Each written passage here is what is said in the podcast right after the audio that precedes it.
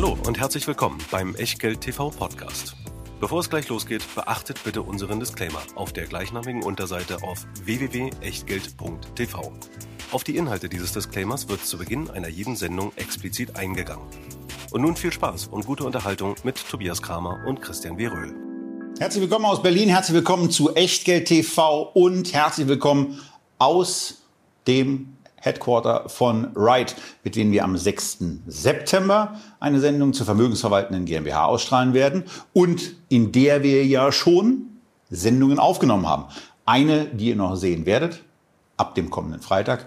Eine, die ihr schon gesehen habt, wo wir Q&As und Fresenius auseinandergenommen haben. Aber wir haben heute bei IR at Echtgeld einen Gast, dessen Unternehmen zum sage und schreibe fünften Mal zu Gast ist und der selber das zweite Mal hier ist. Herzlich willkommen, Herr Dr. Hussmann von der Incavis AG. Wir führen dieses Interview am 25.08. Äh, in, ja, in einer Situation, wo die Aktie von Encarvis gut gelaufen ist, wo sie nahe ihrer Höchststände notiert, wir gerade nochmal nachgeguckt haben und die Aktie jetzt über 24 Euro steht. Aber natürlich geht es um Aktien. Und bei Aktien geht es auch um Risiken. Und wer könnte das Thema Risiko besser anmoderieren als Christian? Tja, denn auch beim Thema erneuerbare Energien gilt, alles, was wir hier besprechen, ist keine Anlageberatung, keine Rechtsberatung, keine Steuerberatung, keine Aufforderung zum Kauf oder Verkauf von Wertpapieren. Wir tauschen uns aus über die Enkavis und viel, was im Markt drumherum passiert und was ihr aus diesen Informationen macht oder eben nicht. Das ist ganz allein euer Ding und damit auch euer Risiko. Wir können dafür genauso wenig eine Haftung übernehmen wie unser Gast Dr. Christoph Fussmann und natürlich auch keine Gewähr für Richtigkeit, Vollständigkeit und Aktualität der wie gewohnt äußerst umfangreichen Unterlagen zu der Sendung, die ihr unter anderem in Form des Halbjahresberichts und des Investor Factbooks von Encarvis in der Echtgeld TV Lounge findet. Herr Dr. Hussmann, meine Standardfrage an Gäste, die wiederkommen, ist ja dann immer so, was machen Sie denn eigentlich in einem Wort? Also Sie waren jetzt so oft da als Unternehmen hier zum fünften Mal, das können wir uns jetzt sparen. Sie sind die führende Plattform für erneuerbare Energien in Europa und sie haben gute Nachrichten verkündet, nämlich jetzt gerade, wir treffen uns wenige Tage, nachdem sie ihren Halbjahresbericht vorgelegt haben und der kann sich wirklich sehen lassen. Ne? Umsatz plus 40 Prozent, operatives Ergebnis plus 40 Prozent, Ergebnis je Aktie plus 83 Prozent, operativer Cashflow plus 46 Prozent. So, jetzt frage ich mal plakativ, ist das jetzt dieser berühmt-berüchtigte Übergewinn aus steigenden Strompreisen oder was ist der Hintergrund für dieses stürmische Wachstum? Also ein Teil der Frage kann ich Ihnen schon dadurch beantworten, dass der größte Anteil dieses Wachstums von uns schon geplant war. Und das schon Ende letzten Jahres. Und da konnten wir noch nicht mal ahnen, dass die Strompreise in Deutschland derartige Höhen erreichen. Tatsächlich ist äh, über 50 Prozent dieses Wachstums darauf zurückzuführen, dass wir einen Vergleich haben von dem ersten Halbjahr diesen Jahres mit dem ersten Halbjahr letzten Jahres. Und wir sind ein von Meteorologie abhängiges Unternehmen. Und man muss einfach sagen, dass im ersten Halbjahr 2021 das Wetter insbesondere im ersten Quartal war, und da gibt es kein Adjektiv für, kein anderes für, grottig schlecht war. Es fehlten in Gesamteuropa allein aus Wind 1 Terawatt, 100 äh, Terawattstunden Strom. Das ist eine unglaubliche Menge. Wenn Sie vergleichen, wie unser Bestandsportfolio, das ist auch in unseren äh, Halbjahreszahlen bewusst dargestellt, wie unser Bestandsportfolio, das gleiche Portfolio, das wir so im ersten Halbjahr des letzten Jahres hatten, in diesem Jahr performt hat zu Standardwetter, dann kommen da 135 Gigawattstunden Strom zusätzlich heraus. Das sind plus neun Prozent. Sie sehen also schon, ein gehöriger Anteil des Umsatzwachstums ist einfach nur auf Meteorologie zurückzuführen. Dazu muss man wissen, dass der Altbestand höhere Strompreise pro Kilowattstunde noch verdient als die jüngeren Parks. Also das heißt, im Umsatz wirkt dieser Anstieg von 9% mehr Terawattstunden noch viel stärker. Zusätzlich haben wir, und das wussten wir auch schon bereits äh, bei der Planung dieses Jahres, haben wir im zweiten Halbjahr letzten Jahres und im ersten Halbjahr diesen Jahres jeweils etwas über 130 Megawatt neue Kapazitäten ans Netz angeschlossen, die auch zusätzliche Terawattstunden, äh, Gigawattstunden und zusätzlichen Umsatz generierten. Das heißt, weit überwiegende Hälfte dieses Umsatzanstiegs ist einfach auf diese beiden Effekte zurückzuführen. Ja, wir haben auch einen Preisanstieg, aber man muss bitte wissen, wir sind ja ein Unternehmen, das 90 Prozent seiner geplanten Umsätze langfristig äh, unter Strompreissicherungsverträgen hat. Und kurzfristig haben wir auch noch einiges gesichert. Das heißt, wir nehmen ja nicht mit unseren Kapazitäten voll den Strompreis, den hohen mit. Ja, es ist ein gewisser Strompreis dabei. Von Übergewinn, ehrlich gesagt, würde ich an dieser Stelle nicht sprechen wollen. Ja, Sie haben es gerade schon gesagt, Sie haben also ähm, einen Großteil dieses Stroms äh, fest kontrahiert und da sind wir eigentlich nochmal im Geschäftsmodell.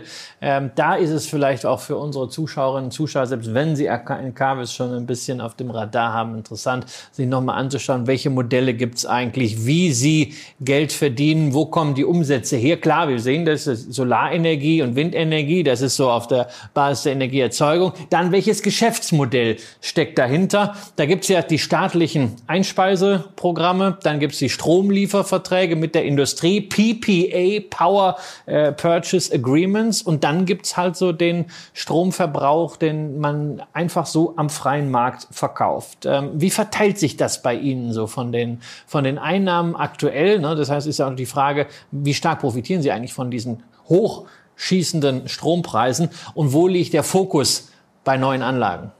Ja, also von den geplanten Umsätzen, das äh, kann man sehr klar abzirkeln, sind 70 Prozent äh, unter unserer Umsätze noch unter Einspeisetarifen.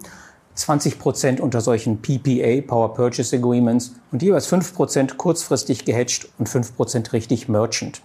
Freier Markt. Das erklären Sie uns noch mal kurz mit kurzfristig gehatcht und äh, Merchant. Ja, ich würde mal sogar und PPA alles zusammenfassen, weil das ist dann vielleicht am besten zu erklären. Alles das ist nämlich freier Markt, alle drei, weil auch die Power Purchase Agreements werden ja am freien Markt vereinbart. Letztlich unterscheiden sich die drei Sachen, Power Purchase Agreement, Short-Term Hedge und ähm, Merchant, eigentlich nur durch die Fristigkeit, mit der man solche Verträge abschließt. Also ein Power Purchase Agreement geht durchaus über zehn Jahre und über zehn Jahre wird ein fester Strompreis mit einem Abnehmer vereinbart. Das sind privatwirtschaftliche Verträge. Der eine möchte sich gegen Kurspreis, äh, gegen Strompreisanstiege absichern, der andere gegen Verfall. Das ist ein ganz normales Verfahren. Ein Short-Term Hedge ist ein kurzfristiger PPA, der geht über 12, 15, 18 Monate. Auch hier wird der Strompreis fest für diese Zeit vereinbart. Und wenn Sie dann Merchant sind, dann sind wir ja nicht täglich an der Börse tatsächlich tätig, sondern das sind Händler für uns tätig und die verkaufen eben sehr kurzfristig, durchaus im 15-Minuten-Rhythmus dann diesen Strom. Das heißt, da sehen Sie, die Fristen werden einfach nur kürzer. In den Niederlanden haben Sie vor ein paar Tagen was übernommen. Drei Solarparks ähm, von einer Energietochter, von einer erneuerbaren Energietochter von der BayWa. Jetzt fragt man sich so ein bisschen, warum verkaufen die das denn? Aber auf der anderen Seite fällt eben auch auf, Niederlande. Da scheint irgendwas äh, von, von einem speziellen Interesse zu sein. Und in dem Zusammenhang vielleicht auch dieses Thema Einspeisevergütungsregelung SDE Plus. Was hat es damit auf sich? Und eben im Zusammenhang mit den Niederlanden, was macht die so interessant? Ja, also äh, die, äh, warum BayWa verkauft, das ist, muss dann jeweils BayWa beantworten. Das ist nicht meine, Ant äh, meine Frage. Aber BayWa, äh, diese, diese Parks, die wir dort erworben haben, die niederländischen Parks sind für uns sehr interessant, genauso wie die deutschen Parks. Die Einspeisetarife in den Niederlanden und in Deutschland haben nämlich ein besonderes Design, das man sonst in keinem anderen Land Europas vorantrifft. Es sind nämlich eigentlich Prämienmodelle, Marktprämienmodelle. Das heißt, man bekommt einen Einspeisetarif fest zugesagt und zwar so lange auch ausgezahlt vom Netzbetreiber, solange am Markt der Strompreis unter dem Netz, äh, Einspeisetarif ist, im individuellen. In dem Augenblick, wenn am Markt ein höherer Strompreis möglich ist, dann entfällt diese Förderung und man bekommt den höheren Marktstrompreis. Das heißt, bei den niederländischen und deutschen Parks profitieren wir im Augenblick von dem hohen Marktstrompreisniveau, nämlich dort, wo der individuelle zugesagte Tarif überschritten wird. Und das macht diese Parks besonders attraktiv. Strompreise ist ein äh, ganz elementares Thema, wenn man sich das Ganze im Moment anguckt. Der jüngste Handelsblattartikel, wo es dann, wo es dann auch darum geht, dass man nochmal neue Hochs auch beim Strompreis jetzt gesehen hat, hat mir auch das erste Mal äh, so zum Nachdenken gebracht, weil ich festgestellt habe, dass in Leipzig zu doppelt so hohen Preisen abgeschlossen wird, wie ich zu Hause bezahle. Also wo ich dann auch sage, das äh, wird wohl nicht so auf Dauer funktionieren. Äh, von daher sehen Sie darin eine temporäre Preisspitze, weil in, wenn ich aus diesen Gesprächen rausgegangen bin, ähm, oder auch im Zuge der Vorbereitung auf die Gespräche mit Ihnen und äh, Herrn Dr. Paskat, äh, war es für mich immer so, dass ich diese, dass ich geglaubt habe, die Strompreise müssen eigentlich langfristig total stark sinken. Und äh, jetzt habe ich die Situation, äh, dass durch die politischen Situationen sicherlich getrieben äh, Strompreise steigen. Aber sind es nur politische oder muss ich mich als äh, ja als jemand, der einen eigenen Haushalt ja hat, äh, darauf einstellen, dass diese Strompreise so hoch bleiben? Also ich glaube, beide Eindrücke, die Sie haben, sind richtig. Man muss sie eigentlich auf der Zeitachse unterscheiden. Also wenn wir dauerhaft sehr stark in erneuerbare Energien investieren werden, dann werden mit jeder zunehmenden Kapazität, die am Markt am Netz angeschlossen sein wird, die Strompreise sinken. Warum? Weil automatisch teurere konventionelle Kraftwerke aus der Versorgung herausgedrückt werden, die in der sogenannten Merit Order äh, definiert das teuerste Kraftwerk, was noch gerade nötig war, um den Gesamtstrombedarf zu decken, den Strompreis. Und je mehr, äh, je mehr erneuerbare Energieparks mit eben sehr geringen Kosten, die wir haben, diese teuren Parks aus dem Markt rausdrängen, werden automatisch die Strompreise sinken. Das große Problem, das wir haben, ist, dass aktuell wenn ich unsere Sicht der Dinge auf den aktuellen Strompreis äh, mal werfen darf, der uns übrigens sehr große Sorgen bereitet. Das sage ich Ihnen ganz ehrlich, wenn ich mir anschaue, dass gestern Abend zwischen 19 und 20 Uhr die Megawattstunde in Deutschland 850 Euro gekostet hat von, vor anderthalb Jahren waren 50 Euro normal. Ja, und das ist also rasant steigen diese Preise an. Das macht uns sehr große Sorgen, weil ähm, das ja die Wirtschaft und auch sozial die Gesellschaft zerreißen kann. Denn wenn die Strompreise dann auch für die Privatkunden sehr stark ansteigen, dann hat das eine gewisse Sprengkraft. Das Problem sind aber nicht die erneuerbaren Energieerzeuger, wir sind eher ein Teil der Lösung. Wo liegt tatsächlich das Problem? Aufmerksam gemacht übrigens hat uns Herr Putin auf das ganze Thema, nämlich durch die Drosselung der Gaszufuhr, weil diese Gase uns nämlich ermöglicht haben, Schwächen im System zu überdecken. Tatsächlich ist das eigentliche Thema der Klimawandel, der immer weiter vorwärts schreitet und dafür sorgt, dass viele konventionelle Energiekapazitäten in Europa zurzeit nicht mehr zur Verfügung stehen. Ich möchte Ihnen mal so ein paar Beispiele einfach nur aufführen. Und das zeigt Ihnen, dass wir ein strukturelles, längerfristiges Problem haben, was noch ein paar Jahre anhalten wird. In Frankreich laufen zurzeit nur 29 von 58 Kernkraftwerken. Hintergrund ist, dass die Flüsse zu warm sind und deswegen kein Kühlwasser entnommen werden kann und die Kraftwerke, Kernkraftwerke, die in Frankreich noch laufen, unter Notverordnung ausnahmsweise laufen. Ein zweites Element, was in Frankreich dazukommt, ist, dass durch Corona die Wartungsintervalle durcheinander gekommen sind, weil die Wartungsteams teilweise in Corona waren und Quarantäne. Und solche Wartung solcher Kernkraftwerke müssen regelmäßig durchgeführt werden, sonst dürfen sie nicht laufen. Zweites Beispiel. In Norwegen und der, ah, pardon, und der Energieexport aus Deutschland nach Frankreich ist dieses Jahr bisher schon sechsmal höher als in den Vorjahren. Da sehen Sie, dass also unser Strompreis sehr stark getrieben, betrieben wird durch die Stromnachfrage aus Frankreich. Norwegen und die Schweiz, eigentlich so die Speicher Europas durch die vielen Wasserkraftwerke, die die haben, haben zu wenig Wasser, weil so wenig Schneefall im letzten Winter gab. Drittes Beispiel, unsere Kohlekraftwerke laufen nicht richtig, weil der Rhein einen so niedrigen Pegelstand hat, dass die Kohleschiffe nicht zum Kraftwerk kommen. Und jetzt noch etwas, auch die erneuerbaren Energieparks laufen nicht am Optimum. Die Windparks sind in Deutschland darauf ausgerichtet, nicht einzufrieren mit ihren Betriebsmitteln. Aber sie sind nicht ausgelegt, bei 40 Grad zu laufen. Sie müssen also teilweise runtergeregelt werden, weil sie zu heiß werden. Die Solarparks verlieren die Kristallinen etwas Performance bei großer Hitze.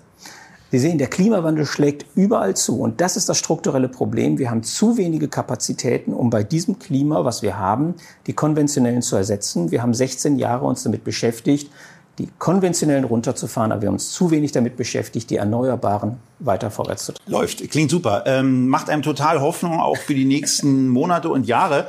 Ähm, und weil Sie gerade gesagt haben, das dauert eine Weile, diese, diese strukturelle Änderung hinzukriegen.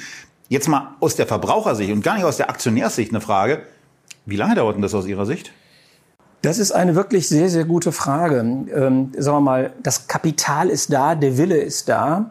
Ähm, ich würde übrigens nicht das Kapital verschrecken, indem ich noch jetzt anfange, über eine Übergewinnsteuer zu philosophieren. Das ist aber nur eine Randbemerkung, denn das würde auch noch das Kapital verscheuchen. Das zentrale Problem ist im Augenblick die Politik. Das ist leider das Problem. Das große Problem sind die Genehmigungen. In Deutschland gibt es mehrere Gigawatt an Parks, die jederzeit gebaut werden können. Es gibt keine Genehmigung. Es gibt einen totalen Stillstand. Weil man irgendwie 200 Ordner gefüllt mit Papier und so weiter abgeben muss. Nee, das ist nicht das Problem. Die sind ja abgegeben. Nur es gibt keinen Beamten, der die liest. Der muss sie auch noch lesen. Und der muss sie ja Papier lesen. Der kann die ja nicht scannen und digital suchen nach dem, was er haben möchte. Er ist ja ein Papier vorliegen und muss sich dort durchwühlen. Und wenn ihnen dann irgendein seltener Lurch dort gefunden wird, und es muss ja alles rechtssicher sein, weil der Nachbar sonst dagegen klagt, dass der arme Lurch dort vertrieben wird, dann gibt es einen langen Prozess und die Gerichte sind auch überlastet. Es gibt einige äh, Bundesländer, wo uns konstatiert wurde von den Ämtern, dass die Unterlagen perfekt vorliegen seit Jahren. Und wir haben keine Freigabe. Es gibt übrigens in Deutschland mehrere hundert Megawatt fertige Aufdachanlagen. Die, da kann der Schalter nicht auf an umgeschaltet werden, weil die letzte Freigabe durch die Behörden fehlen. Wir haben eine Energiekrise da draußen. Die sind fertig gebaut, die sind fertig, die sind fertig auf den Dächern. Brauchen nur angeschaltet werden. Und die können nicht angeschaltet werden. Das ist das Problem. Aber, aber das, Andres, das können Sie das adressieren? Ich meine, es stellt sich unser, äh, unser Finanzminister hin und äh, lobt die erneuerbaren Energien als Freiheitsenergien, ja, also eines seiner wenigen Narrative, was, äh, die, er mal, die er mal durchgebracht hat. Ähm, dann wurde viel über Geld gesprochen, ja, 100 Milliarden hier, 200 Milliarden dort, aber das sind ja Dinge, die jetzt erstmal gar nicht so viel Geld kosten, sondern das sind ja äh, Prozesse. Ähm, können Sie da nicht irgendwie politisch äh, was machen? Sie haben ja einen Bundesverband, glaube ich, der, der erneuerbaren erneuerbare Energienwirtschaft, die Solarwirtschaft hat, glaube ich, einen eigenen Bundesverband. Da, da muss doch was möglich sein. Also wenn wir in einer autokratischen Diktatur leben würden, wäre das möglich, dann könnte man die Regierung ansprechen, die würde es eben anordnen. Wir leben aber Gott sei Dank in einer Demokratie und die auch eben sehr dezentral organisiert ist. Die Bundesregierung hat meines Erachtens sehr viel und sehr Richtiges gemacht. Sie hat nämlich in dem Osterpaket ja klargestellt, dass die ähm, erneuerbaren Energien von überragendem öffentlichen Interesse auch für die Sicherheit Deutschlands sind. Und das sollte eigentlich in den Ämtern überall jetzt die Prioritäten verschieben. Zum Beispiel fand ich auch sehr gut, dass das äh, Bundesumweltministerium und das Bundeswirtschafts- und Klimaministerium sich darauf geeinigt haben, wie die Priorität zwischen Naturschutz und erneuerbaren Energien sind. Auch hier war eine Klärung nötig, damit eben nicht jeder durch einen äh, erneuerbaren Energiepark verhindern kann. Nochmal, ich bin sehr für Naturschutz, aber wir müssen uns im Augenblick überlegen, ja, welchen Tod wir sterben wollen. Die haben wir zur Wahl zwischen Pest und Cholera. Hier hat die Bundesregierung jetzt, finde ich, sehr klug entschieden, aber das muss jetzt durchdiffundieren bis in die Ämter hinein. Und es gibt leider in Europa, und das muss man, es ist Gott sei Dank in Europa sind wir Rechtsstaat und Gott sei Dank hat jeder eine Klagemöglichkeit. Es gibt aber leider eben eine sehr große Klagefreudigkeit. Und ich kann Ihnen berichten, zum Beispiel in Schweden, was immer schon sehr umweltfreundlich war und eine sehr umweltfreundliche Gesetzgebung hatte, da werden auf lokaler Ebene 75 Prozent aller erneuerbaren Energieparks auf lokaler Ebene abgelehnt. So, jetzt machen Sie uns aber doch auch mal ein bisschen Hoffnung. Ja, also, mache ich ja gerne. Äh, das, das, war jetzt, das war jetzt alles extrem negativ. Ähm, die Frage ist ja nochmal, ist das so eine spekulative Überhitzung jetzt 800 oder sagen wir, naja, das wird sich irgendwie so ein bisschen einpendeln, so vielleicht, also selbst 200 wäre ja gemessen an dem, was wir früher hatten pro äh, Megawattstunde, äh, ein immenser Zuwachs. Äh, oder, woher kann so eine Hoffnung kommen auf so eine Abkühlung? Also zunächst mal, wir neigen ja dazu, solche Extremspitzen dann auch uns vor Augen zu führen. Die 850 Euro, die galten gestern Abend zwischen 19 und 20 Uhr. Der sogenannte Marktmittelwert, der liegt bei so 260 Euro. Was immer noch das Fünffache dessen ist, was wir in der Vergangenheit hatten, aber eben auch nicht das 17-fache. Die Hoffnung ist, liegt eigentlich darin, dass das Bewusstsein in der Bevölkerung ähm, äh, etwas weiter noch reift, dass wir alle akzeptieren müssen, dass möglicherweise in unserem näheren Umfeld ein erneuerbarer Energiepark gebaut wird und dass wir eben nicht zur Klage schreiten, sondern das Positive sehen. Wissen Sie, strukturell haben erneuerbare Energieparks einen Nachteil gegenüber Kernkraftwerken. Beim Kernkraftwerk, was irgendwo hingestellt wird, haben dann 500 Nachbarn, die da drauf gucken, finden das nicht so schön und haben vielleicht auch Angst, dass das hochgeht, aber Millionen Menschen profitieren. Bei einem erneuerbaren Energiepark gucken dann ein paar Leute drauf und ähnlich viele profitieren davon. Das ja, heißt, immer, es gibt so viel Fläche. Also ich bin jetzt gerade einmal von der Zugspitze bis nach Berlin gefahren und da sind so viele Flächen neben der Autobahn, wo vieles auch bestückt ist mit Solaranlagen. Da muss es doch Möglichkeiten geben. Das kann man doch keiner erzählen. Ich, ich bin ja 100 Prozent bei Ihnen und um ganz ehrlich zu sein, also äh, ich finde auch so, so Windpark und äh, Solarpark, nur mag man mir eine gewisse Voreingenommenheit auch Nein. durchaus attestieren. Aber finde ich jetzt auch nicht so hässlich. Da also ich finde das schön. Also ich bin, ich bin in Kalifornien, äh, ähm, in, in Palm Springs äh, entlang gefahren. Riesige Windparks, ja, 300, 400 von, von diesen Spargeln. Also ich, ich, ich finde das ja toll, weil ich meine, ich stelle mir vor, da werden, da werden Kohlekraftwerke, die irgendwas in die Luft blasen und da sind es halt Exakt. nur Windspargeln. Es ist so ein Wahnsinn. Es ist wirklich ein Wahnsinn. und was man sehen kann und wie man wahrnehmen kann, wie das eigentlich funktionieren kann. Aber ich darf Ihnen sagen wir, Hoffnung machen und ich glaube schon, dass man in der Gesellschaft einen Paradigmenwechsel mittlerweile feststellt und ich glaube schon, dass das wichtig ist für die Akzeptanz der Erneuerbaren. Wissen Sie, ganz früher, als ich mal vor acht Jahren bei der NKWS angefangen habe, da war das eher fast so noch etwas Esoterisches, dass dort eben, sagen wir mal, grüne Weltverbesserer für Erneuerbare waren. Und dann vier, vier, fünf Jahren hat man festgestellt, Mensch, erneuerbare Energie ist die billigste industrielle Form der Energieerzeugung, die die Menschheit je hatte. Da ist das schon weiter in die, sagen wir mal, ins Zentrum der Gesellschaft hineingesickert. Und jetzt durch den Ukraine-Krieg haben wir sogar in der konservativen Bevölkerung sind die Erneuerbaren die Freiheitsenergie. Jetzt haben wir plötzlich eine gesamtgesellschaftliche Unterstützung und das gibt Hoffnung, dass da jetzt hoffentlich mal der Durchbruch kommt. Er ist elementar wichtig. Und zweitens, ich glaube, es ist ganz wichtig, dass das Verständnis da ist, die Erneuerbaren sind nicht das Problem, sondern sie sind die Lösung. Und das sehen wir gerade wirklich wunderbar, als noch einige Politiker in diesem Sommer, ich will jetzt mal keine Partei dazu nennen, vielleicht erahnen Sie es, wer es war, noch gesagt haben, tatsächlich sei Kernkraft doch die günstigste Form der Energieerzeugung, was sachlich einfach falsch ist. Ähm, Jetzt Frankreich zeigt sehr schön, dass eine Industrie, die auf Kernkraftwerken funktioniert, überhaupt nicht äh, eine sichere Stromversorgung und eine günstige Stromversorgung hat. Ja, und auch sondern immense die, Risiken. Und die französische Regierung, die Deutsche jetzt bitten muss, mehr Strom zu äh, exportieren nach Frankreich. Und wo kommt es in Deutschland her? Mehrheitlich aus Erneuerbaren. Und da sieht man doch, die Erneuerbaren sind die überlegene Form. Im Augenblick von der Kostenstruktur her müssten tatsächlich die Preise geringer sein, aber eben durch diese hohe Nachfrage aus den Ausländern kommen diese hohen Preise zustande. Ich hoffe mit einem Winter, der kühler wird, deswegen die Flüsse abkühlen, deswegen die Kernkraftwerke in Frankreich wieder anspringen, dass dann die Strompreise auch wieder runtergehen. Aber nicht zu kalt, ja, sonst haben wir wieder ein Problem äh, ja, gasseitig. Also moderat. Aber jetzt haben, wir, jetzt haben wir ein paar Mal dieses Wort Hoffnung gehabt. Ähm, das ist eine gesamtgesellschaftliche Bewegung und so weiter, alles fein. Aber wir gucken natürlich auch darauf, was kann denn ein Unternehmen zum Beispiel tun? Und da bin ich auf eine interessante Formulierung in Ihrem Halbjahresbericht gestoßen. Ähm, ich lese ja lieber gern den Fließtext, als diese Slides zu äh, durchblättern, ja, auch weil es alles Deutsch ist, ja, ich mag ja meine Sprache. Und da schreiben Sie, angesichts des hohen Strompreisniveaus hat der Konzern noch stärker in eine umfassende technische Optimierung zur Steigerung der Produktivität des Photovoltaikanlagenportfolios investiert. So, jetzt was haben Sie denn da genau optimiert? Was kostet sowas? Und, und wie hoch ist denn so der prozentuale Effekt solcher Optimierungen? Wenn Sie mal sich einen alten Solarpark vorstellen, der sagen wir schon 10, 12, 13 Jahre am Netz ist, und die Module, die es damals gab, mit den Modulen heute vergleichen, dann kann man aus den heutigen Modulen die doppelte Energiemenge herausholen im Vergleich zu den alten. Nun hat sich das bisher nicht gelohnt, als wir die Einspeisetarife bekommen haben, in neue Module zu investieren, die dann ja weniger Landmasse brauchen, um den gleichen Strom für den Einspeisetarif zu produzieren. Und die freie Landmasse, die wir dort ja über Jahre äh, gekauft oder gepachtet haben, mit zusätzlichen Modulen auszustatten und das am Strommarkt zu verkaufen. Weil der Strompreis war damals so gering, dass die ganze wirtschaftliche Kalkulation hätte sich nicht gerechnet. Jetzt mit den hohen Strompreisen rechnet es sich. Warum ist das interessant? Für die, ähm, für die gesamte Gesellschaft und für die gesamte Wirtschaft. Der Netzanschlusspunkt ist da. Die Genehmigung für das Land ist da.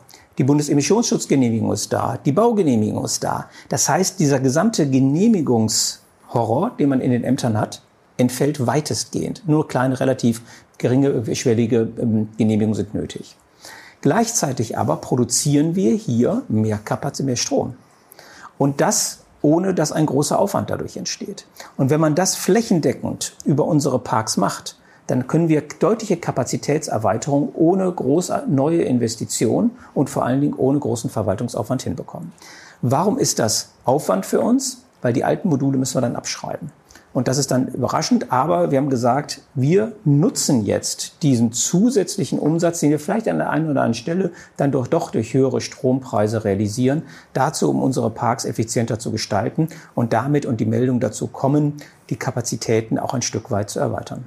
Die Strompreise, auf die sind wir jetzt lustigerweise nochmal gekommen und äh, das Thema Optimierung haben Sie ja im Grunde genommen auch ähm, bei Ihrer Prognose gemacht. Sie haben die Prognose auch optimiert, haben die Prognose angezogen und peilen jetzt 420 Millionen Euro Umsatz ein, was ein Vor Zuwachs gegenüber dem Vorjahr um 26 Prozent ist und eine Prognoseausweitung um 10 Prozent darstellt.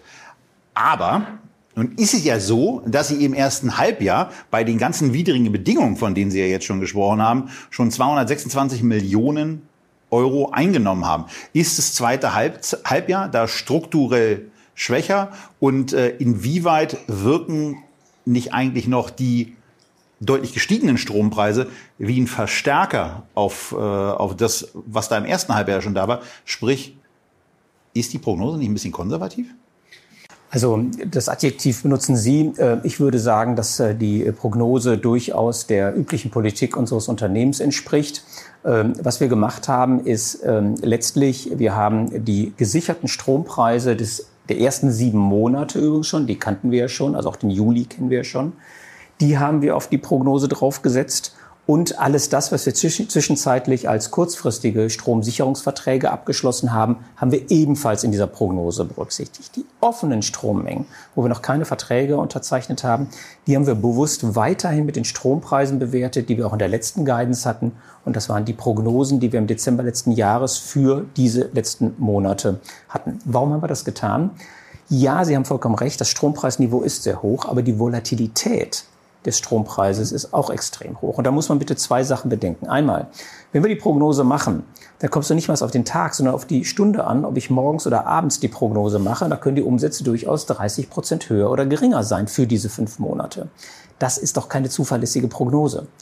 Punkt zwei, diese Strompreise, die wir sehen, das sind ja teilweise Stunden, bestimmte Stunden, also gerade die Morgenstunden und die Abendstunden. Die sehen Sie dort besonders, die 850 Euro.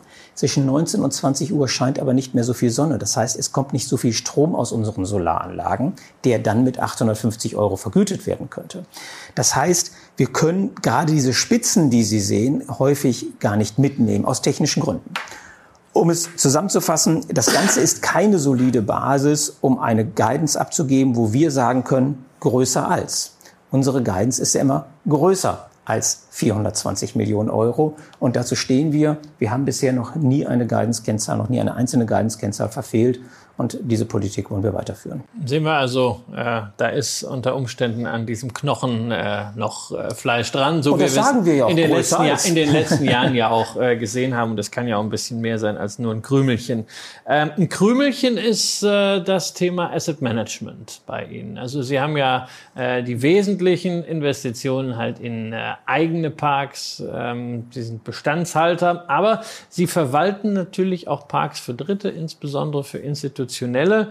Dieses Geschäftsbereich, äh, Geschäftsfeld Asset Management hatten wir mehrfach hier auch in der Sendung, weil es ja auch schön ist, mal unabhängige Erträge von Wind und Sonne aus der Vermögensverwaltung noch zu erzielen. Und wenn ich aber jetzt im ersten Halbjahr die Umsätze von Asset Management mir anschaue, dann sind die sogar leicht geringer als im äh, Vorjahreshalbjahr und das operative EBITDA hat sich sogar halbiert. Ähm, was ist da los? Ist das irgendwie gerade so ein Geschäftsmodell, was nicht mehr so en vogue ist oder sagen Sie sich vielleicht doch lieber, wir machen die Parks selber, statt da im Asset Management großartig was zu tun?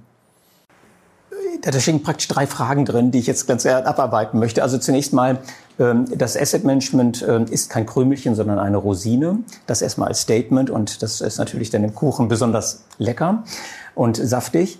Ähm, das Asset Management dürfen Sie auch nicht nach den Umsätzen beurteilen, sondern nach den Beiträgen zum Ergebnis pro Aktie, Earnings per Share und das ohne Kapitalbindung.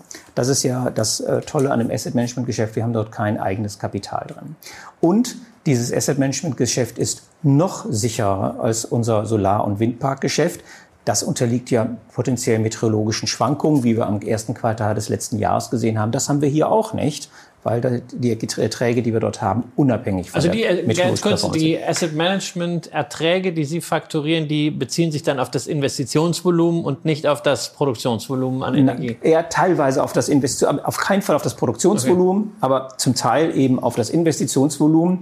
Wenn Sie jetzt äh, die ähm, Umsätze des ersten Halbjahres und dieses ersten Halbjahres miteinander vergleichen, dann sind da 100.000 Euro Unterschied. Also das würde ich jetzt nicht als Einbruch bezeichnen. bei einer Wachstumsfirma. Ja, äh, Achtung. Die gesamten Investitionszyklen in der Erneuerbaren, sowohl in einem Eigenbestandsgeschäft wie auch bei Asset Management, sind sehr hecklastig. Wir haben das auch in der Immobilienbranche komischerweise immer im letzten Quartal. Da kommen die großen Investitionen. Das ist eben auch hier der Fall. Also das erste Quartal, das erste Halbjahr ist nicht so entscheidend. Der große Unterschied ist, letztes Jahr im ersten Halbjahr hatten wir zufälligerweise in der Tat mal ein paar Investitionen, was unüblich ist. Da gab es eine Strukturierungsfee. Dieses Jahr im ersten Halbjahr war, wie sonst auch üblich, vor allen Dingen Consulting-Umsätze, das heißt die Beratungsumsätze für die verschiedenen Fonds, die gehen aber häufig auch noch mit externen Kosten von Anwaltsfirmen und so weiter, Bewertungs-, also Wirtschaftsprüfern für Bewertung und gleichen mehr drauf. Deswegen sieht die Marge strukturell etwas geringer aus. Wenn Sie bei uns in die Guidance gucken, dann werden Sie sehen, dass wir auch bei der neuen Guidance, auch fürs Asset Management noch eine Million Umsatz und Ergebnis jeweils draufgelegt haben. Und die Margen werden also Umsätze und Margen werden höher sein als im Vorjahr. Das heißt also, selbst wenn die Zinsen ein bisschen gestiegen sind, ist es für Institutionelle nach wie vor attraktiv in äh, Photovoltaik und Windparks zu investieren? Ähm, auf jeden Fall. Ähm, wissen Sie, der gesamte Markt reagiert und atmet mit. Äh, wir sehen insgesamt auch im Eigenbestandsgeschäft wie auch im Asset Management, dass die Renditen, die äh, erzielt werden können, mit den Erneuerbaren ansteigen.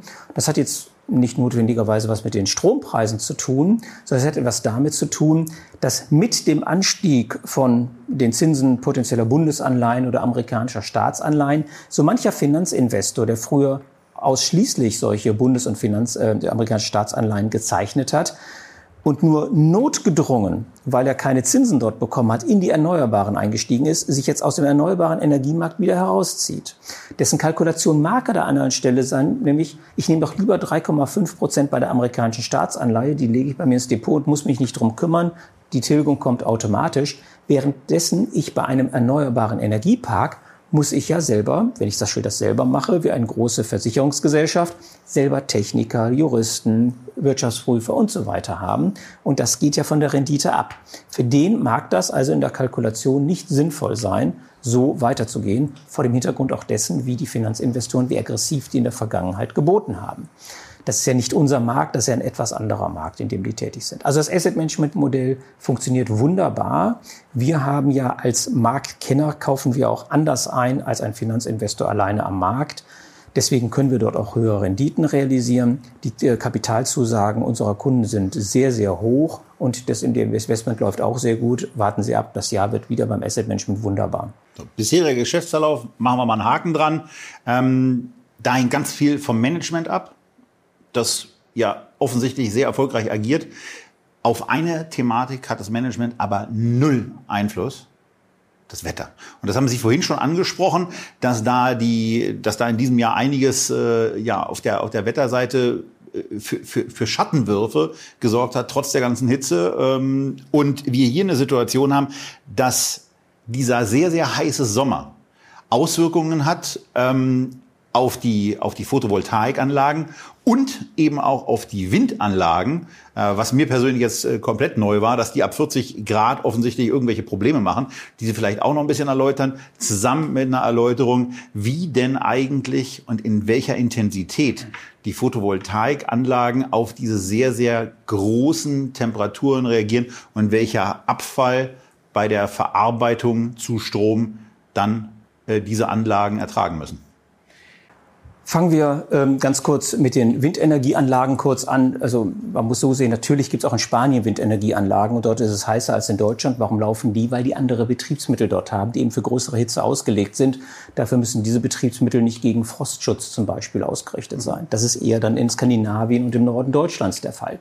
Insofern ist das also eine grundsätzlich andere Art. Das sind dann Schmierstoffe beispielsweise? Schmierstoffe, solche Themen sind das einfach. Und die können sich eben auch entzünden, wenn sie zu heiß werden, also die nordeuropäischen. Das sind wir denn bei Fuchs Petrolub, wo die unter Umständen ja, ja. einen äh, Wachstumsmarkt haben, nämlich äh, genau da die entsprechende Umrüstung?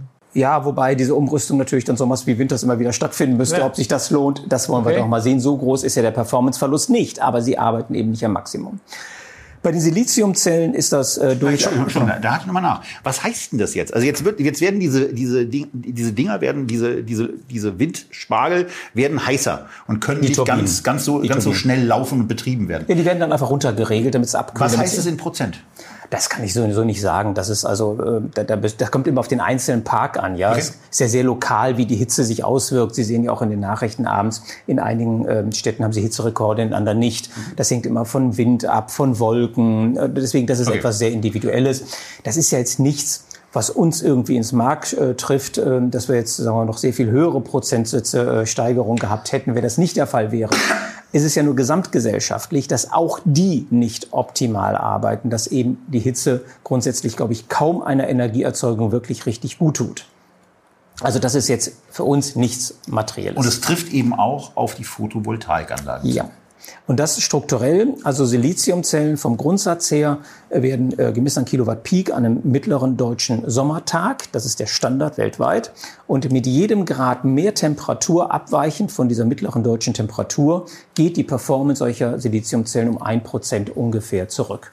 Das heißt, nimmt die Hitze hier zu, geht auch die Performance der Solaranlagen runter.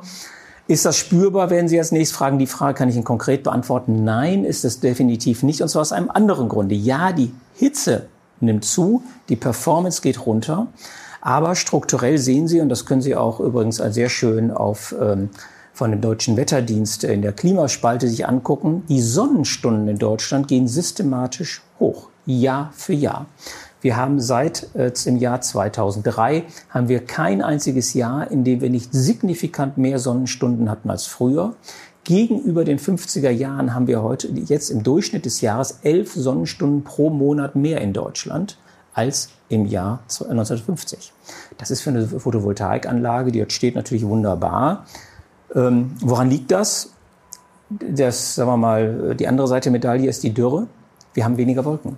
Weniger Wolken bedeutet mehr direkte Solareinstrahlung und davon profitieren die Solarparks. Und dieses Mehr an Sonnenstunden wird dann teilkompensiert durch die Hitze.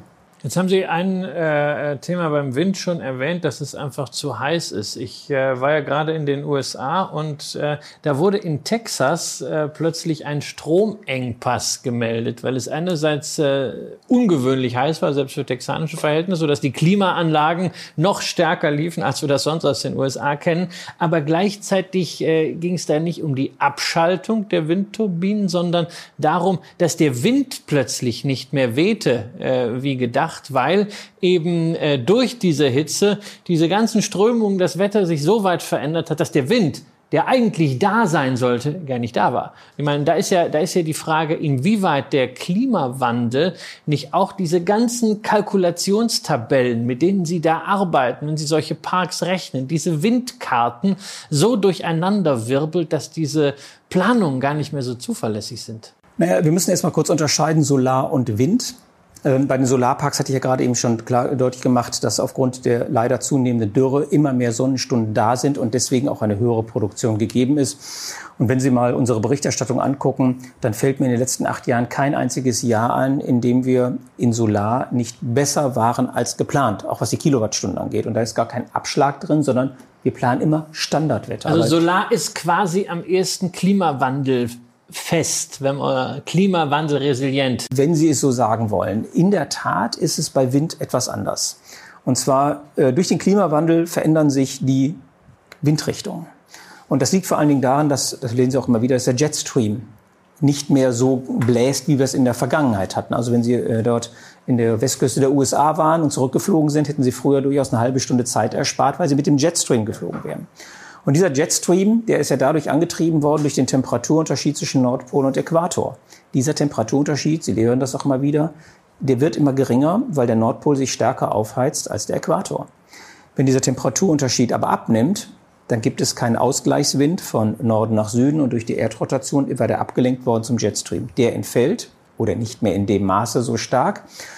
Das sorgt dafür, und deswegen würde ich die Kausalität in dem, was Sie berichtet haben, eigentlich umdrehen, Dadurch, dass wir weniger Wind haben, werden Hochdruck- und Tiefdruckzellen nicht mehr verschoben, so wie in dem Maße, wie wir es früher kannten. Früher war ein deutscher Sommertag so, es war schönes Wetter, plötzlich kam Regengebiet durch und dann war das vorbei, aber es war kein Starkregen, sondern schöner Landregen und dann kam wieder schönes Wetter.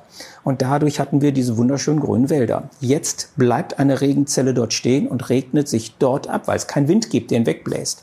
Und haben wir eine Hochdruckzelle, bleibt sie dort stehen. Und das sorgt für Trockenheit und Überhitzung.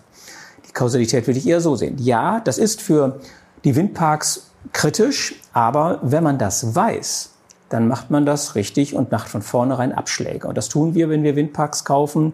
Wir nehmen also die Gutachten, die heute übrigens diese Windgutachten sehr viel besser die Winde prognostizieren als in der Vergangenheit. Und dennoch machen wir Abschläge darauf, technische Vorsichts- und Sicherheitsabschläge bei der Investition um sicher zu sein, dass wir dort nicht enttäuscht werden. Und dass auch keine Planungsanpassungen notwendig werden, also Klimawandel-induzierte Planungsanpassungen notwendig werden, weil sich eben diese historischen Erfahrungen auf einmal ändern ähm, und sie dazu äh, eben auch nicht zu Anpassungen gezwungen werden, die ja ähm, bei, bei 90 Prozent verkauftem Strom äh, notwendig werden würden wenn da stärkere Dinge sich ändern würden. Absolut. Also äh, was Sie ansprechen, ist ja unter solchen Power Purchase Agreement genau. verkauft man ja unter Umständen auch Volumenversprechen und würde dann Penalen leisten müssen, wenn man diese Volumenversprechen nicht erfüllt. Also zum allerersten Mal, weil wir jetzt gerade allgemein sprechen zu Encarvis, wir haben keinen Vertrag mit einem solchen Volumenversprechen. Wir haben immer nur Pay as produced.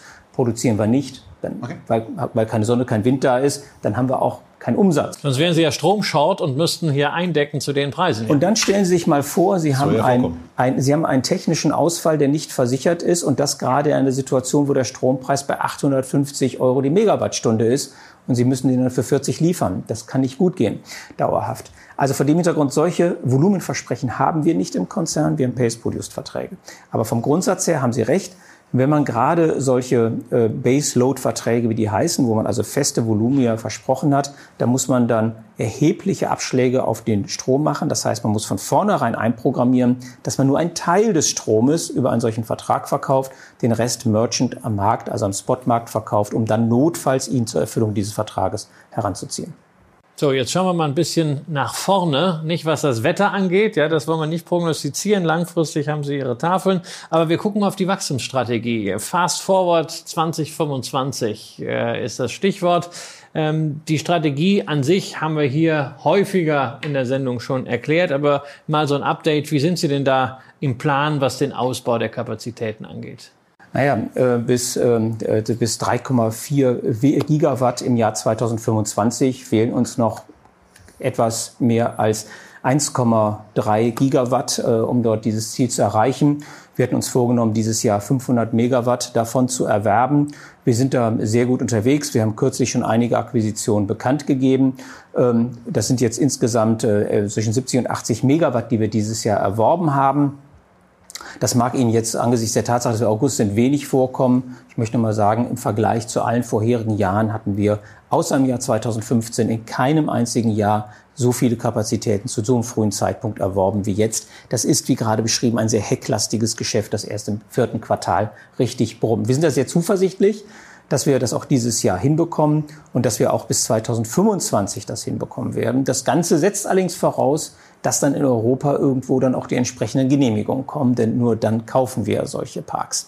Aber da sind wir auch zuversichtlich, dass man da etwas jetzt ins Rollen kommt. Und für das, für das Kaufen der Parks ist ja auch für die Fertigstellung dieser Parks ein bisschen was erforderlich, was mit der Supply Chain in der Regel äh, beschrieben wird. Wir haben dazu am kommenden Freitag für euch auch dieses Thema mit Invesco thematisiert. Der Florian Förster wird dazu Gast sein und da werden wir auf dieses Thema auch an verschiedenen Stellen eingehen und haben da quasi äh, Cross-Referenzierungen jetzt auf einmal zwischen verschiedenen Sendungen, die wir am gleichen Tag aufnehmen und wo wir auf einmal darauf kommen, oh, das wirkt sich an verschiedenen Stellen aus. Also von daher, wie sieht's denn eigentlich bei der NKBS aus? Wir haben jetzt über ein paar äh, Hemmnisse gesprochen. Supply Chain hatten wir noch nicht. Äh, also von daher die Frage, wie wirkt sich die aus und wie sieht die dann auch im Vergleich äh, zu den von Ihnen schon angesprochenen Problemfeld, zum von Ihnen schon angesprochenen Problemfeld der Genehmigung äh, aus und ähm, bei der Finanzierung gehe ich mal davon aus, die ist grundsätzlich kein Problem. Also Geld ist genug da.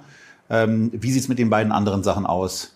Supply Chain und Genehmigung? Also erstmal ähm, Supply Chain Unterbrechungen oder Störungen gibt es äh, in allen Industrien. Das kann man auch nicht wegreden. Und wenn dort die äh, äh dann eben wegen Corona lange Zeit vor Shanghai 500 Schiffe lagen und nicht äh, entladen und beladen werden konnten, das trifft jede Industrie.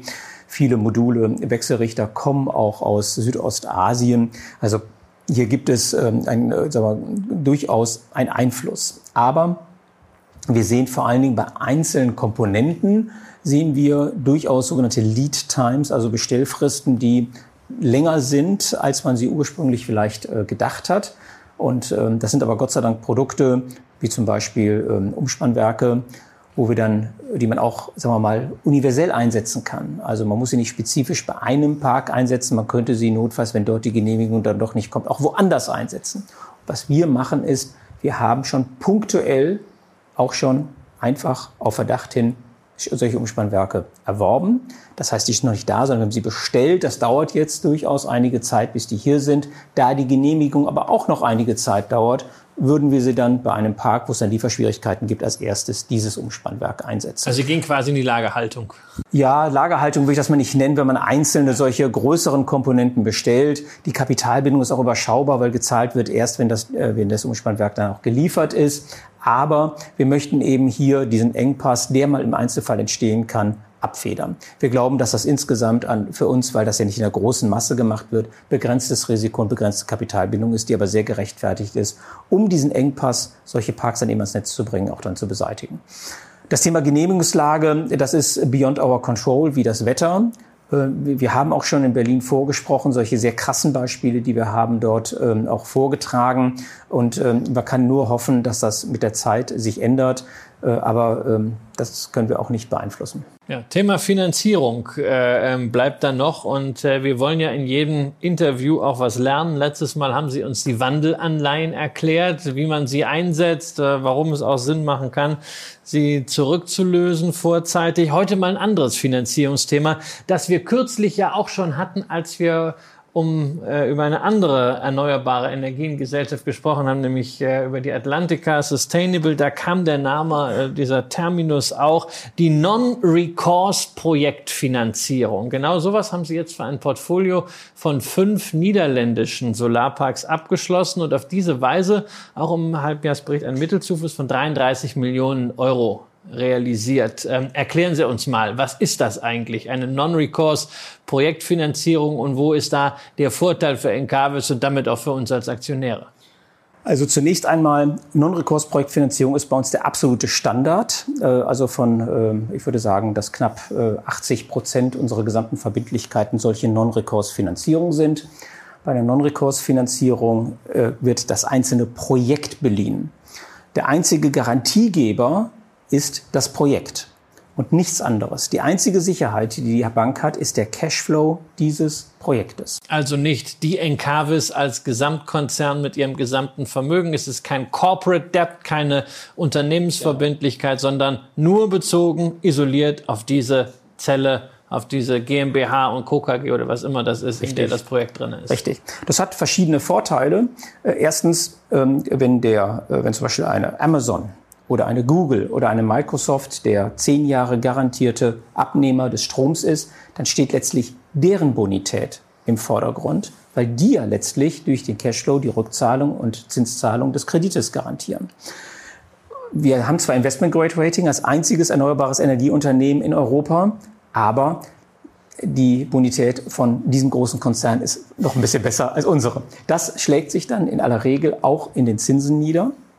Darüber hinaus sind diese äh, Investments dann für die Banken, diese Kredite, auch entsprechend ESG, Sustainable, ähm, äh, entsprechend äh, konnotiert und dann auch werden entsprechend dort im Haus behandelt.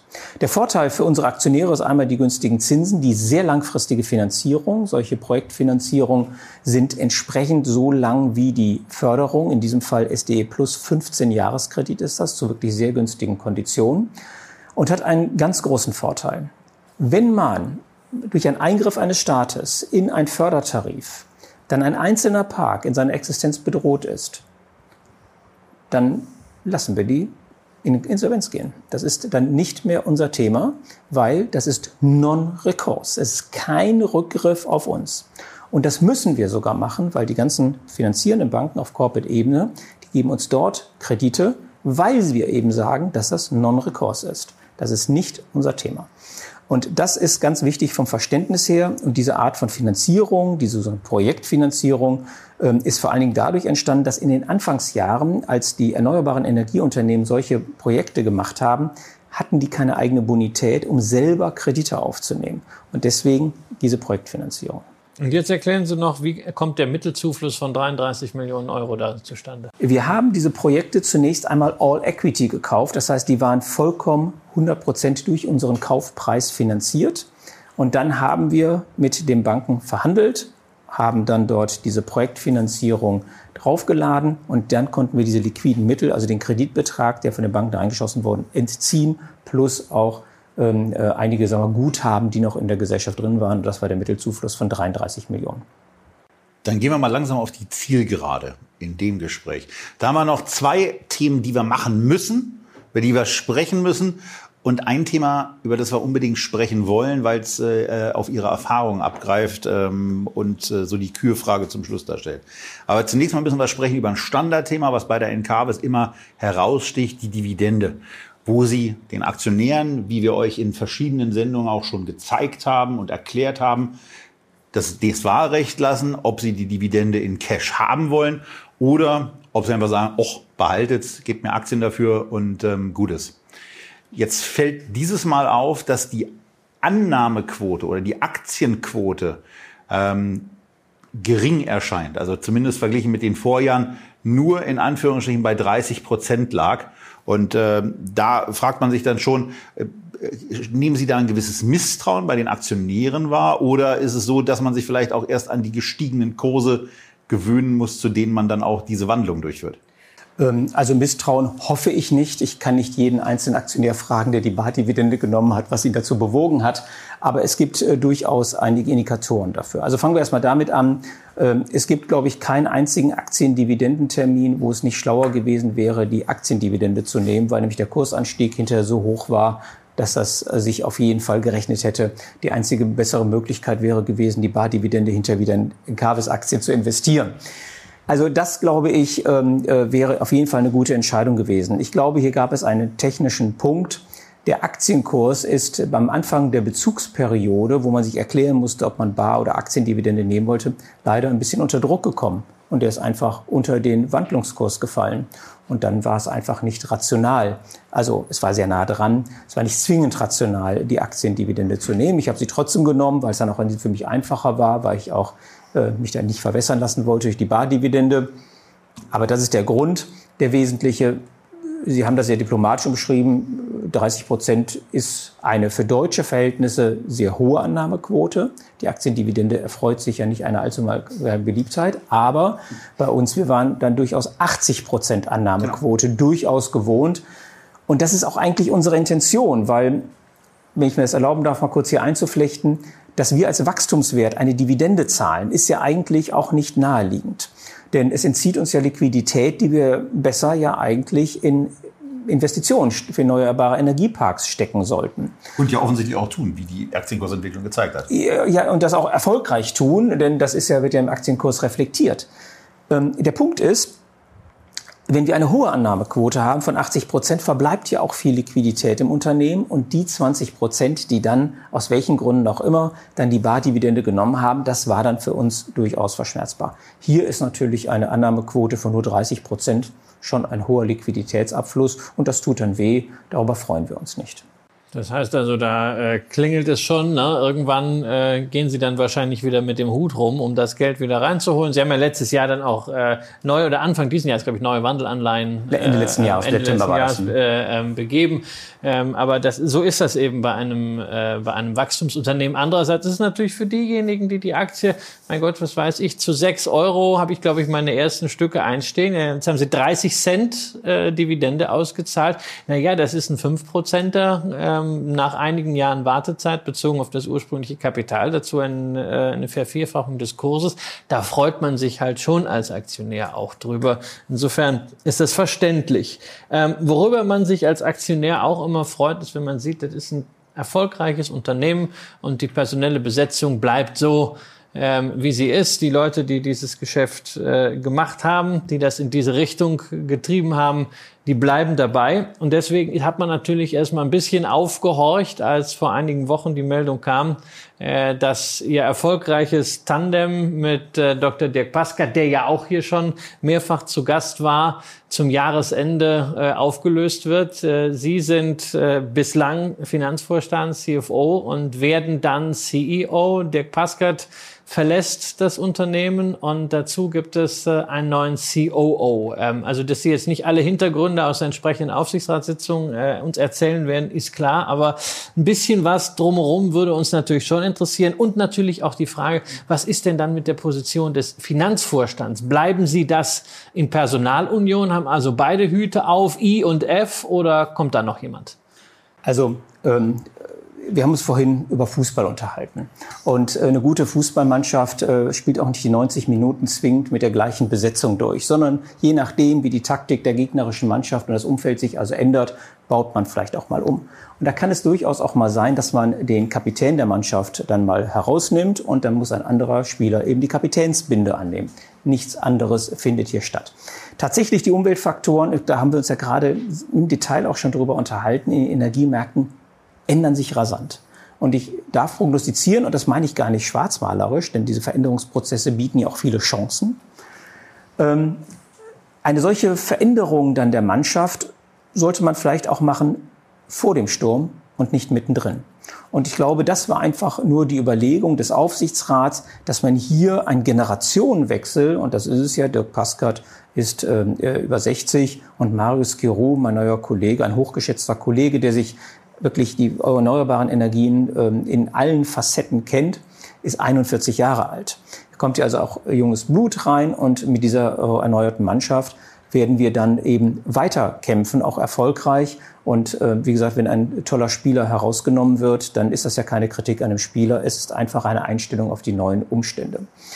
Ähm, zur Frage CEO und CFO, wissen Sie, in den erneuerbaren Energien, in einem solchen wachstumsstarken Unternehmen, muss man ja zwei Märkte gleichzeitig äh, bespielen, nämlich die Energiemärkte und die Kapitalmärkte. Und ähm, ein, ein Vogel braucht auch zwei Flügel, um zu fliegen. Und ähm, dann ist es auch egal, ob der eine oder der andere jetzt nun den CEO-Hut gleichzeitig aufhat. Ich mag übrigens das Wort CEO nicht. Das CEO-Wort kommt aus dem äh, angelsächsischen Bereich und setzt eigentlich voraus, dass da einer ist, der eigentlich der Alleinentscheider ist und alle anderen berichten an ihm, alle anderen Vorstände. Wir haben in Deutschland eine andere Struktur. Jedes Vorstandsmitglied berichtet direkt an den Aufsichtsrat. Das ist ein gleichwertiges Prinzip, so wie der Pascal und ich im Team zusammengearbeitet haben.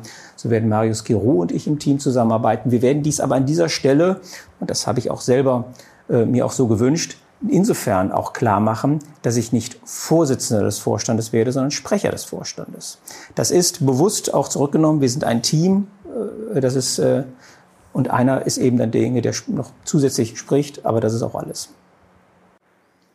Zum Abschluss haben wir noch so diese, diese unliebsame äh, Kürfrage. Bei uns steht ein Winter bevor, wie wir ihn vor 10, 12 Monaten in der Form wahrscheinlich nicht für möglich gehalten hätten mit extremen Energiepreisen, mit äh, möglicherweise Stromknappheiten, mit möglicherweise Gasknappheiten, mit industriellen Problemen, mit Supply Chain Dingen. Also wo verschiedene Sachen zusammenkommen, wo man ja, einem, einem erfahrenen Energiemanager auch mal die Frage stellen kann, was glauben Sie denn, wie das alles wird?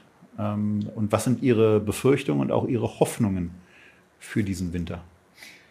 Also die Umweltfaktoren sind erstmal nicht positiv und da gibt es auch nichts dran schön zu malen. Ich glaube, ehrlich gesagt, wenn ich mir die, den Einsparwillen der Industrie aktuell angucke, und der ist ja eindeutig da, wenn ich mir die Kreativität der Bundesregierung angucke und was mich begeistert, ist diese Auktion zur Einsparung von Gas. Derjenige bekommt am meisten, der am meisten Gas freiwillig einspart. Also sehr marktliche Instrumente, die dort auch überraschenderweise auch von dieser Koalition eingeführt werden. Übrigens marktlichere als von der letzten Koalition. Das möchte ich auch mal an dieser Stelle anmerken. Sollte man vielleicht auch etwas Vertrauen einfach da rein haben. Ad eins, also in die Wirtschaft, in die Politik. Ähm, wir können einmal natürlich hoffen auf einen etwas milderen Winter, aber in diesem Winter wird es mit Sicherheit und hoffentlich kälter als jetzt, denn das wäre noch bedrohlicher, wenn es so heiß bliebe. Und das führt dazu, dass das Wasser sich abkühlt, die Kernkraftwerke in Frankreich wieder produzieren können, mehr davon, das viel Druck aus dem Stromsystem nimmt. Ja, auf russisches Gas würde ich mich, glaube ich, besser nicht verlassen, aber die Speicher sind zu 80 Prozent voll. Unsere europäischen Nachbarn, Norwegen, äh, Niederlande und Belgien, haben Stromlieferung, äh, Gaslieferungen uns zugesagt. Ich glaube, dass wir durch diesen Winter noch relativ gut durchkommen. Die Nagelprobe wird es nächstes Jahr im März geben, denn dann sind diese Lager leer. Und sie dann wieder aufzufüllen, das wird anspruchsvoll, aber das ist ein Thema, was nach dem Winter erst wird. Allerdings würde ich dann doch noch raten, jedem einen warmen Pulli nochmal zu kaufen. Denn ein bisschen runterregeln sollten wir alle. Und wenn es alle ein bisschen runterregeln, kommen wir da gut durch. Den warmen Pullover, den brauchen wir heute nicht am 25.08. Das war der fünfte IR-Talk mit der Encarvis AG. Der zweite mit Christoph Hussmann, der beim nächsten Mal dann äh, mit seinem Vorgänger ausgleichen wird und dann zum, zum 3 zu 3 einschießen wird. Ähm, und dann werden wir wieder darüber sprechen, wie denn die Situation ist und äh, in welcher Situation eigentlich dieser Energiemarkt sich gerade befindlich. Denn da tut sich ja im Moment sehr viel. Wir sagen Danke an euch, dass ihr euch die Zeit genommen habt. Wir hoffen, dass ihr das ein oder andere mitnehmen konntet, auch das ein oder andere gelernt habt, ob nun zu diesen Rekursfinanzierungen, aber vor allen Dingen auch zu der Thematik, dass diese Solaranlagen und auch die ähm, auch die Stromanlagen sehr allergisch offensichtlich auf starke Temperatursteigerungen in den 40 Grad Bereich reagieren. War mir persönlich in der Form dann neu. Und wir sagen wie immer, bleibt gesund, bleibt investiert und weitermachen. Tschüss aus Berlin.